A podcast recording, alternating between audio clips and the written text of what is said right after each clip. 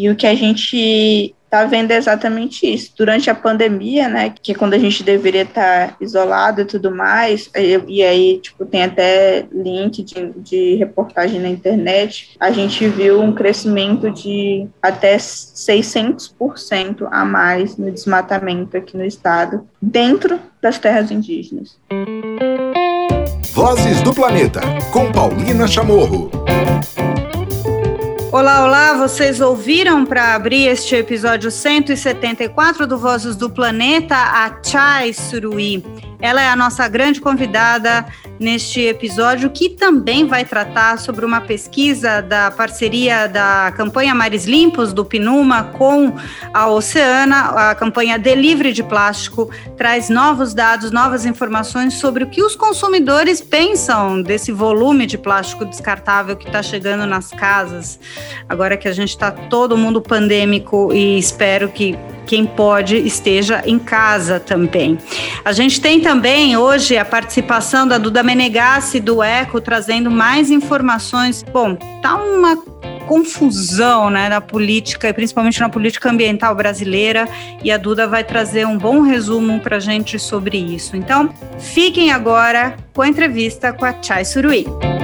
Vozes do Planeta, com Paulina Chamorro.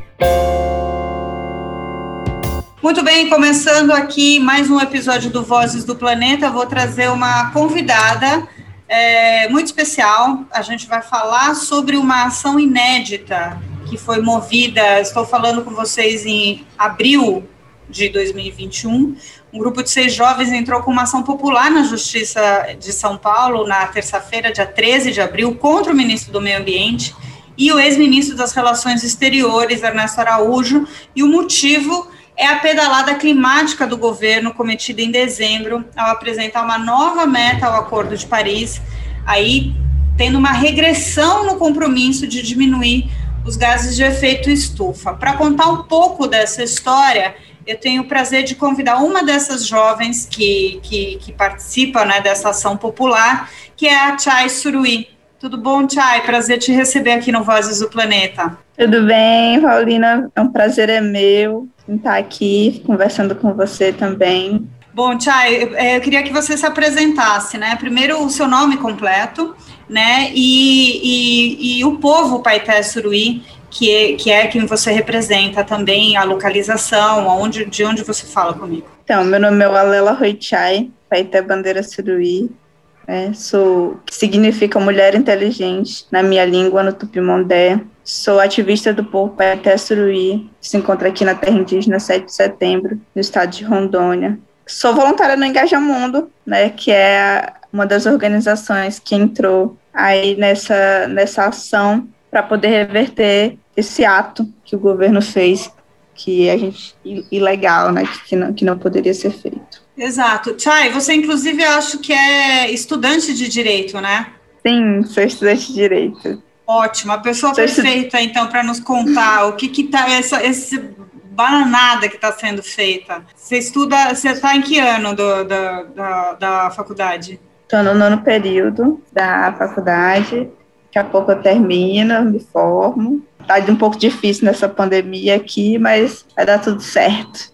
Vai, vai dar tudo certo. Bom, para a gente ajudar os ouvintes a entenderem né, essa bagunça que está sendo feita, né, e o porquê desse, dessa ação popular, né, em dezembro de 2020, o Acordo de Paris completou cinco anos e todos os países te, tiveram que apresentar versões dos compromissos que foram assumidos lá em 2015, quando saiu esse acordo, né, e o que, que aconteceu? Em vez de apresentar uma meta mais ambiciosa, ou seja, de, de, né, de maior alcance, o Ministério do Meio Ambiente apresentou uma meta que permite o, Brasil, o país emitir até 2030 400 milhões de toneladas a mais de gases de efeito estufa do que era previsto na meta original. É por aí, né? E aí vocês entraram com uma ação popular contra essa pedalada climática, como vocês estão chamando? É exatamente isso. Em dezembro, o, o Brasil atualizou essa NDC, que, que são as metas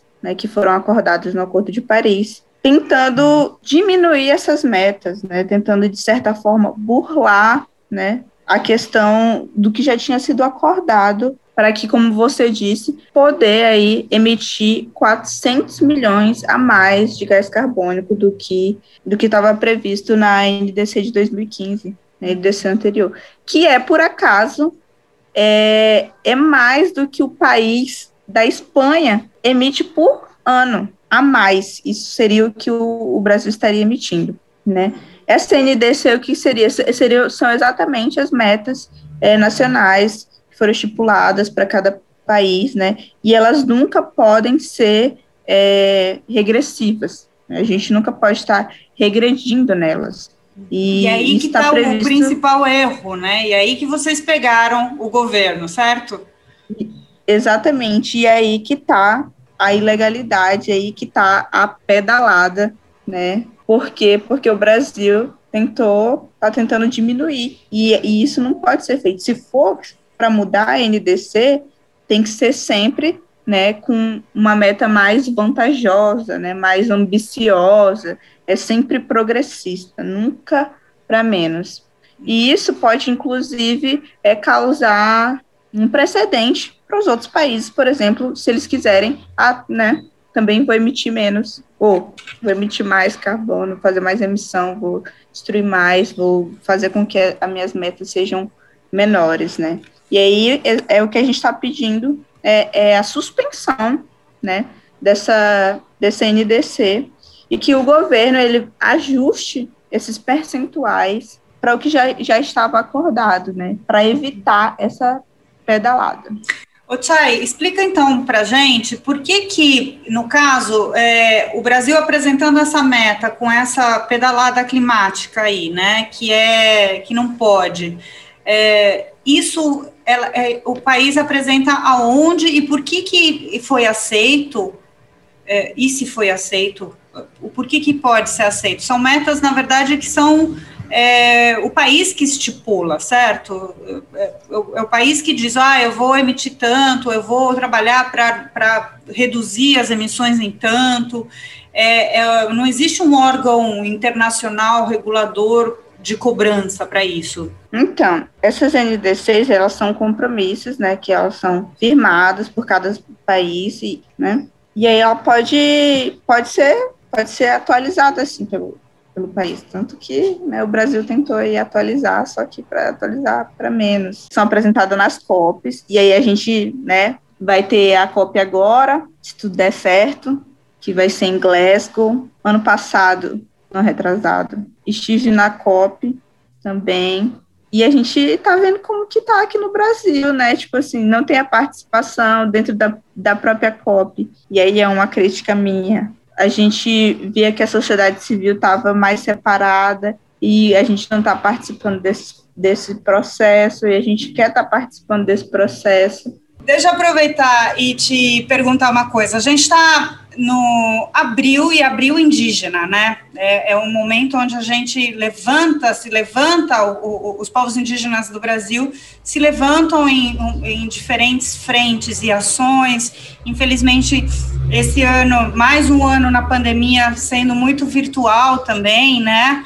É, nos movimentos, mas em todo abril acontecia aquela grande marcha até Brasília, em Brasília, né, uma semana inteira de discussões e tal. Esse ano vocês estão com essa ação e eu queria trazer um pouco agora, então, para os territórios indígenas, né? A questão, você falou das mudanças climáticas que já estão afetando. A gente vem acompanhando também uma escalada do desmatamento invasão em território indígena que vem acontecendo. Eu queria que você nos contasse aí, no caso, em Rondônia, como é que está a situação, quais são os principais agravantes aí nos territórios indígenas, ou no território Paité-Suruí? Eu decidi participar desse processo exatamente por isso que eu já te falei, a questão da participação, e também porque eu acho importante como povo indígena também. Eu, além de ser voluntária do engajamento, sou fundadora do movimento de, de, de juventude indígena aqui do, do, estado de Rondônia, né? E, e o que a gente está vendo é exatamente isso. Durante a pandemia, né, que é, que é quando a gente deveria estar tá isolado e tudo mais, e, e, aí, tipo, tem até link de, de reportagem na internet, a gente viu um crescimento de até 600% a mais no desmatamento aqui no estado, dentro das terras indígenas. E dentro dessa pesquisa, desse negócio aí, tá a minha terra indígena, que é a terra indígena 7 de setembro, né? Então a gente consegue ver que eu sempre digo, a gente, nós povos indígenas sofremos tanto com as causas da, das mudanças climáticas quanto com as consequências, né? Aí, tipo, você me pergunta, como é que sofre com as causas, né? É porque quais, quais são as causas? Principalmente é, é o desmatamento tá, tá, tá nisso. E, como eu te falei, dentro dos nossos territórios, são os que estão mais sofrendo com essa pressão de, de invasão, de desmatamento, de queimada ilegal, de garimpo ilegal. Isso afeta diretamente nossas vidas, porque quando estava tendo o, as queimadas, a gente estava cheio de fumaça na aldeia, cheio de fumaça na estrada. Isso durante uma pandemia de uma doença respiratória, onde nós, povos indígenas, somos temos a imunidade mais baixa para doenças respiratórias, né? E você pode ver até na história que a gente morrer de gripe, de pneumonia, então, afeta diretamente as nossas vidas. É, é uma questão de saúde pública mesmo, eu acredito, porque você está na pandemia, na pandemia do coronavírus, onde você tem uma população que é mais vulnerável para essas doenças e está cheio de fumaça, e além disso, as terras indígenas é, são as nossas casas, né? É, é onde a gente vive, é, é, a nossa vida. A floresta é a nossa vida. Eu sempre digo que nós somos a floresta. E estão destruindo a floresta, estão invadindo, né? Estão nos matando, estão envenenando. E está totalmente ligado às mudanças climáticas, né? Porque onde você. É, Para você parar as mudanças climáticas, a gente tinha que parar o desmatamento, a gente tinha que começar a reflorestar, e é onde você encontra a floresta viva atualmente, é onde tem a presença de, de povos indígenas. E isso aí é só pegar qualquer mapa, onde você vai ver onde que tem floresta em pé, e você vai, vai ver, tá ali, tá provado. Onde tem a presença de povos indígenas, tem a floresta, a gente tem a floresta em pé. E aí a gente está sofrendo muito com isso, né? Só que às vezes a gente, como eu te falei, às vezes a gente não entende é, que isso também está ligado à questão das mudanças climáticas, entendeu? E isso, e aí o mundo precisa entender também que isso está ligado à vida de todos, todas as pessoas, não são só os povos indígenas que estão sofrendo. A gente está sofrendo muito, né? Porque a gente está sofrendo diretamente com essas causas, com essas consequências, mas isso é, um, é uma coisa que vai, vai, vai ter consequências para todo mundo, é a vida do planeta não é somente a vida dos povos indígenas. Exatamente, Chay. A gente falou aqui já em episódios anteriores é, com algumas lideranças já, é, e também agora recentemente apenas, mas é, o que já o mundo sabia, mas recentemente apenas a ONU reconheceu os territórios indígenas como os grandes é, e os povos indígenas como os grandes guardiões das florestas. Né? É nos são nos territórios indígenas onde está guardada a maior biodiversidade, onde está guardada a maior extensão de florestas tropicais. Ou seja, vocês realmente são os, os guardiões né, da floresta e agora tem esse reconhecimento, inclusive, da própria ONU, né, vindo com uma série de, de, de estudos, né, junto, né, comprovando é, tudo isso. Então, é, realmente, como você falou, o que afeta os territórios indígenas afeta todos nós, né? É, é, o, como é que vocês se articulam? Você falou que coordena esse movimento dos jovens aí no estado, né? Também. Que tipo de ações vocês é, organizam? Como vocês é, levam, né, todos esses temas, né, e todos esses grandes impactos, né, que os territórios indígenas vêm sofrendo? a gente se articula indo nas terras indígenas mesmo, né, conversando com jovens indígenas, hoje muito por WhatsApp, né, porque as pessoas acham que indígena não pode ter celular, né, mas a gente está tudo conectado e isso ajuda muito também na nossa luta, principalmente para a gente se articular, né, principalmente nessa época de pandemia, onde a gente não está saindo da aldeia, né, ou a gente não está podendo entrar na aldeia também para a segurança do, dos, dos, nossos próprios parentes, né? Durante a, o movimento, na verdade, ele surgiu durante a pandemia e aí a gente fez bastante coisa, a gente doou cesta, para quem estava precisando, para os povos que estavam precisando durante a pandemia, né? Porque foi um, um momento está sendo difícil para todo mundo, né? E além disso, a gente tem as nossas redes que a gente está fazendo as nossas coisas também. É, a gente faz nosso, tenta fazer nossas reuniões por Zoom. É, a gente está tentando se articular. É um pouco difícil porque nas terras indígenas a internet é muito ruim, né? É, tem muita baixa qualidade, isso quando tem.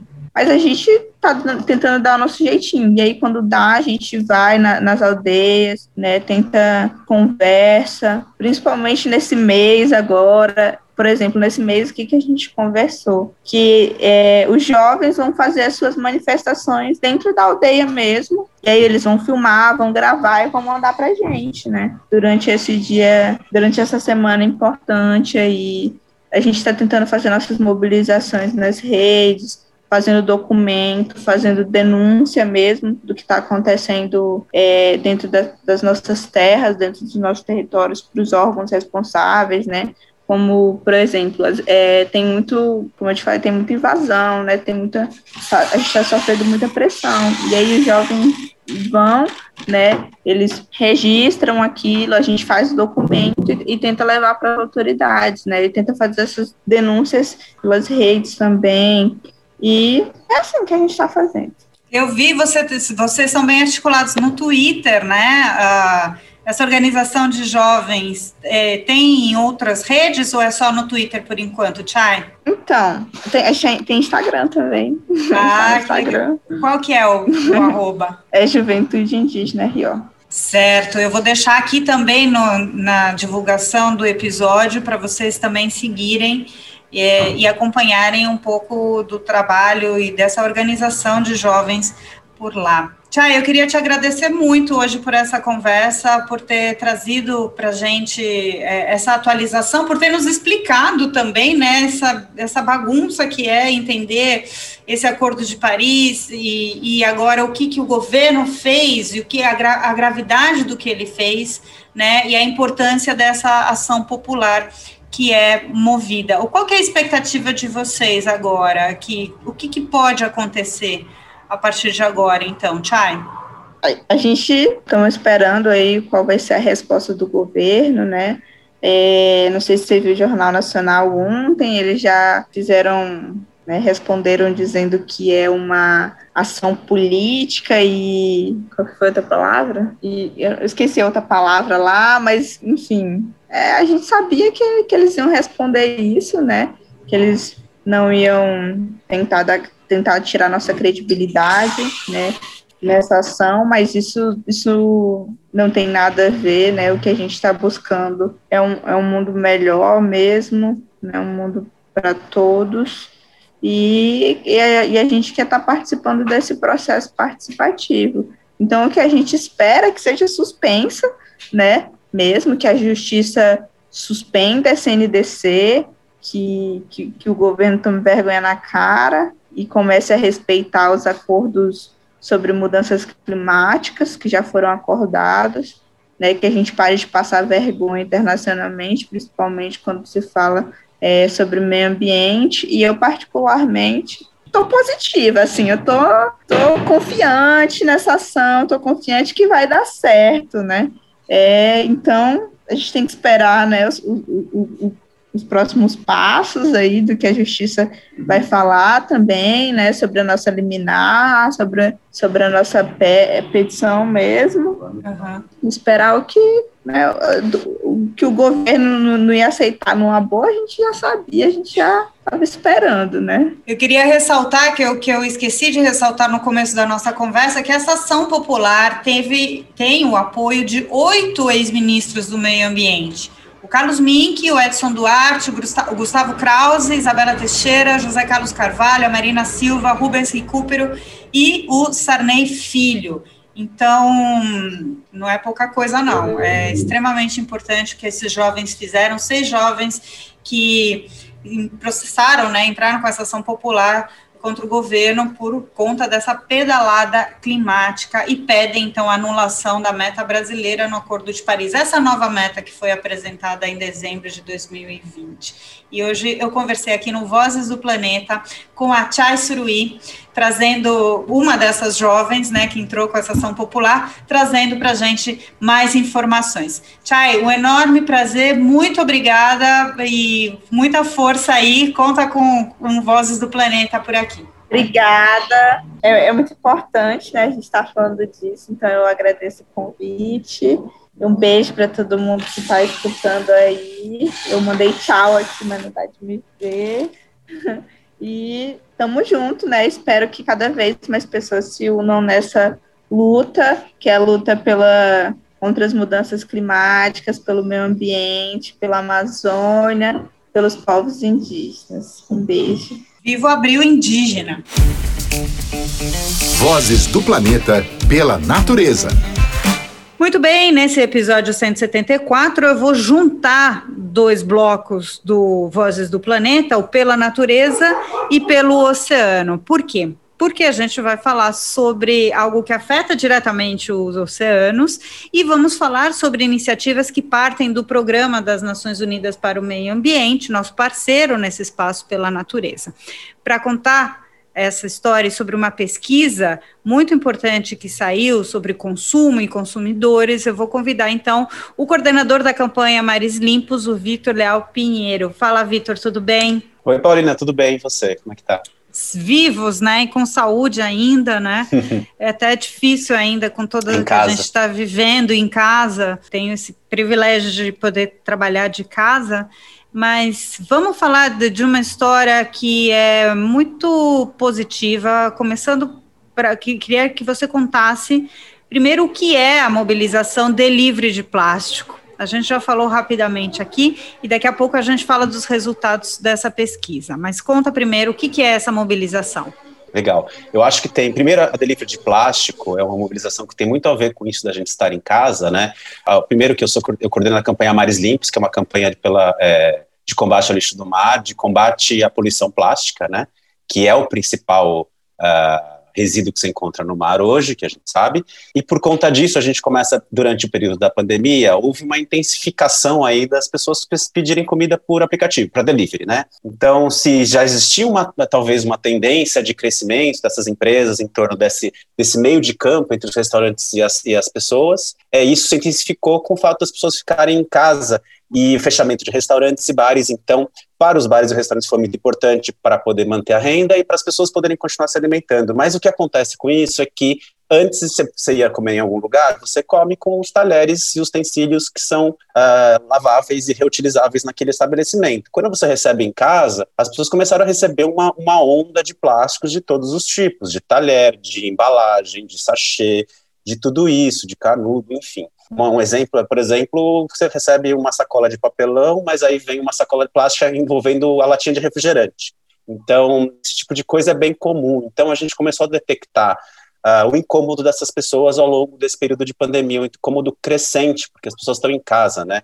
Uma coisa também é que aumentou, a, a, cidade de São Paulo aumentou em 20% a coleta seletiva no período da pandemia, o que significa que são mais embalagens mesmo chegando na casa das pessoas. Por conta disso, a gente começou a detectar o incômodo e fomos perguntar nas nossas redes do, do Pinuma e depois da Oceana, que é parte, que é, que é parceira nossa nessa campanha, é, como é que estava a percepção das pessoas em relação a isso. Então, os dados mostravam, esses dados preliminares dos nossos seguidores, que existia um aumento, sim, do consumo em casa, da, desses alimentos, do delivery, e um incômodo, sim, da quantidade de plástico que estava chegando. Feito isso, a gente começou, a gente saiu com a campanha Delivery de Plástico, que é uma campanha que visa trazer os aplicativos para assumir essa, essa, esse protagonismo nessa mudança. Como eles são protagonistas no, no crescimento dessa oferta de, de, de refeições em casa, é, eles também têm aí uma responsabilidade em que essas, que essas, essas refeições sejam feitas de um modo que seja minimamente, que reduza ao máximo o seu impacto, né? Então, por conta disso, gente aí, mandou uma comunicação. É, vocês fizeram né, esse contato com esses aplicativos, é, posso dizer aqui o iFood, o Uber Eats, é, para ter essa conversa, né? Sim, o que a gente fez inicialmente, em dezembro, foi enviar uma comunicação para os dois aplicativos e, uma, uma e trazer para as nossas mídias sociais e parceiros para começar é, levantar essa discussão que estava, é, quando a gente for falando dessa campanha, as pessoas falam, ai, ufa, que bom que alguém está falando disso, eu não aguento mais. Então, isso a gente ouviu muitas vezes. E aí, por conta disso, a gente fez essa comunicação. Não tem uma, uma resposta formal de nenhum aplicativo no sentido de compromisso. Mas a gente continuou nessa discussão com a sociedade e foi fazer, inclusive, uma pesquisa de opinião uh, sobre o que, que, que, os usuários estão pensando sobre, os, sobre esse plástico nos, nas entregas, né? E é isso que a gente vai falar agora. Então, essa é uma nova onda da campanha, junto, reforço, então, uma parceria com a Oceana Brasil, dessa campanha de livre de plástico. E aí vem os dados super importantes dessa pesquisa, né, feita pelo IPEC, com consumidores desses aplicativos, né? Eu só vou trazer um para você poder trazer outros. 72% dos consumidores querem receber os pedidos sem plástico descartável. Gente, é muita gente. Então tem muita gente incomodada, né? Que outros dados você traz para gente, Vitor? É, eu acho que esse dado, esse é um dos principais mesmo, é, mas não só isso, como 15% das pessoas já deixou de pedir é, por conta do plástico. Então, não é só um dado do incômodo, mas o tamanho desse incômodo a ponto de uma, uma parcela importante dessas pessoas deixar de pedir a refeição porque não quer ter que lidar com a quantidade de plástico. Porque a gente uhum. sabe que na maior parte do tempo esse plástico não vai ser reciclado. Temos é, relatos aí de, de das cooperativas de reciclagem, de várias dessas embalagens que estão se acumulando, somente o PET bandeja, né, aquela bandeja que vem a comida, está se acumulando por falta de comprador nas, das cooperativas. Então, é uma questão até do que acontece com esse plástico, que na maior parte das vezes não será reciclado. E aí, a outra pergunta que surgiu muito no começo é, ah, mas como é que esses aplicativos é, eles não escolhem qual é a embalagem que vai para as pessoas, então como é que eles têm responsabilidade? E aí a gente foi perguntar para as pessoas o que elas achavam disso. E aí é outro dado super importante. 86% das pessoas disse, dos usuários disse que os aplicativos têm tanto ou mais responsabilidade sobre a redução do uso do plástico do que os restaurantes. Quer dizer, uma parcela ah. acha que os restaurantes têm mais, uma parcela acha que é dividida e uma parcela acha que os aplicativos é maior. Dá um total de 86% com responsabilidade para os aplicativos. Tem outro dado aqui que eu destaco, que e aí é também uma, uma resposta né, de consumo. Você falou sobre o, os 15% que já disseram que já deixaram de pedir comida por se sentirem incomodados, né? Incomodados com, com isso, né? Com esse plástico descartável, sem tamanho que chega. Uh, mas tem outro dado legal que é 77% esperam compromisso público desses aplicativos com metas de redução de itens de plástico descartável. Ou seja, é uma discussão que vai ter que ser levada adiante, né? Exato, porque assim, que existe, que as pessoas percebem a responsabilidade, isso existe, mas não é só que elas percebem a responsabilidade, mas elas esperam um compromisso público. Elas esperam que os aplicativos venham a público e digam: nós vamos reduzir e vai ser dessa forma. E aí uma coisa importante é que esse compromisso precisa ser um compromisso com metas de redução, não é um compromisso genérico como nós vamos tirar o plástico, porque sem data, sem, sem previsão, como é que isso vai acontecer? Não, a gente está falando de um compromisso com metas claras e temporais, que é até tal ano, até tal momento, a gente vai tirar tantos por cento do plástico e o processo vai ser assim, e enfim, então é esse o, o, o compromisso que a sociedade, os usuários estão esperando dos, dos aplicativos. Muito bem, e bom, tudo que a gente sobre plástico também vocês podem ver pelas redes do Pinuma, que é o NEP underline PT é, no Instagram e no Facebook, o Programa das Nações Unidas para o Meio Ambiente, e vocês podem ver, porque tem a questão é, que a gente não dá tempo de tratar aqui, mas vocês podem visitar todos os podcasts produzidos em julho de 2020, que eu foquei muito nessa questão, que é a última parte, né? A questão da reciclagem. Ou seja, quem está reciclando esse material, na sua grande maioria, isopor, por exemplo, não tem. Então, é muito difícil ter isso que chegue nas cooperativas. Ou seja, a gente tem realmente um, um, um problema instalado, né? E na, na, nas redes, então, do Pinuma, vocês podem ter mais informações sobre isso. Certo, Vitor? Certo. E seguindo a hashtag também, Delivre de Plástico. Muito bem. Obrigada, Vitor. Obrigado, Paulina. O Eco, no Vozes do Planeta. Oi, Paulina, tudo bom? Sempre um prazer estar aqui em mais uma participação de OECO no Vozes do Planeta. E hoje eu queria trazer um dos assuntos mais comentados quando se fala de meio ambiente no Brasil, o desmatamento na Amazônia. Esse não é um problema novo. A destruição da maior floresta tropical do mundo começou a ganhar proporções maiores a partir da década de 70, durante a ditadura militar. E muito disso estimulada pelo próprio governo militar e pela imprensa, que tratava a vastidão amazônica como um inferno verde no caminho do progresso. Inclusive, quem quiser dar uma olhada nas peças de comunicação dessa época, pode dar uma olhada numa reportagem publicada em outubro de 2020 no Eco, pela Fernanda Wenzel, sobre como a imprensa glorificou a destruição da floresta na ditadura. E desde 1988, a gente tem um monitoramento do desmatamento feito por satélite através do PRODES, que é realizado pelo Instituto Nacional de Pesquisas Espaciais, o INPE. E desde então, o PRODES revela a taxa anual de desmatamento na Amazônia Legal e permite a gente comparar no que chamamos de série histórica como que se deu a evolução da perda de cobertura florestal ao longo dos anos. A marca mais alta do século XXI, para falar de um passado mais recente, foi no ano de 2004, quando o PRODES registrou a perda em um único ano de quase 28 mil quilômetros quadrados de floresta. Isso é uma área que equivale a 22 vezes o tamanho da cidade do Rio de Janeiro.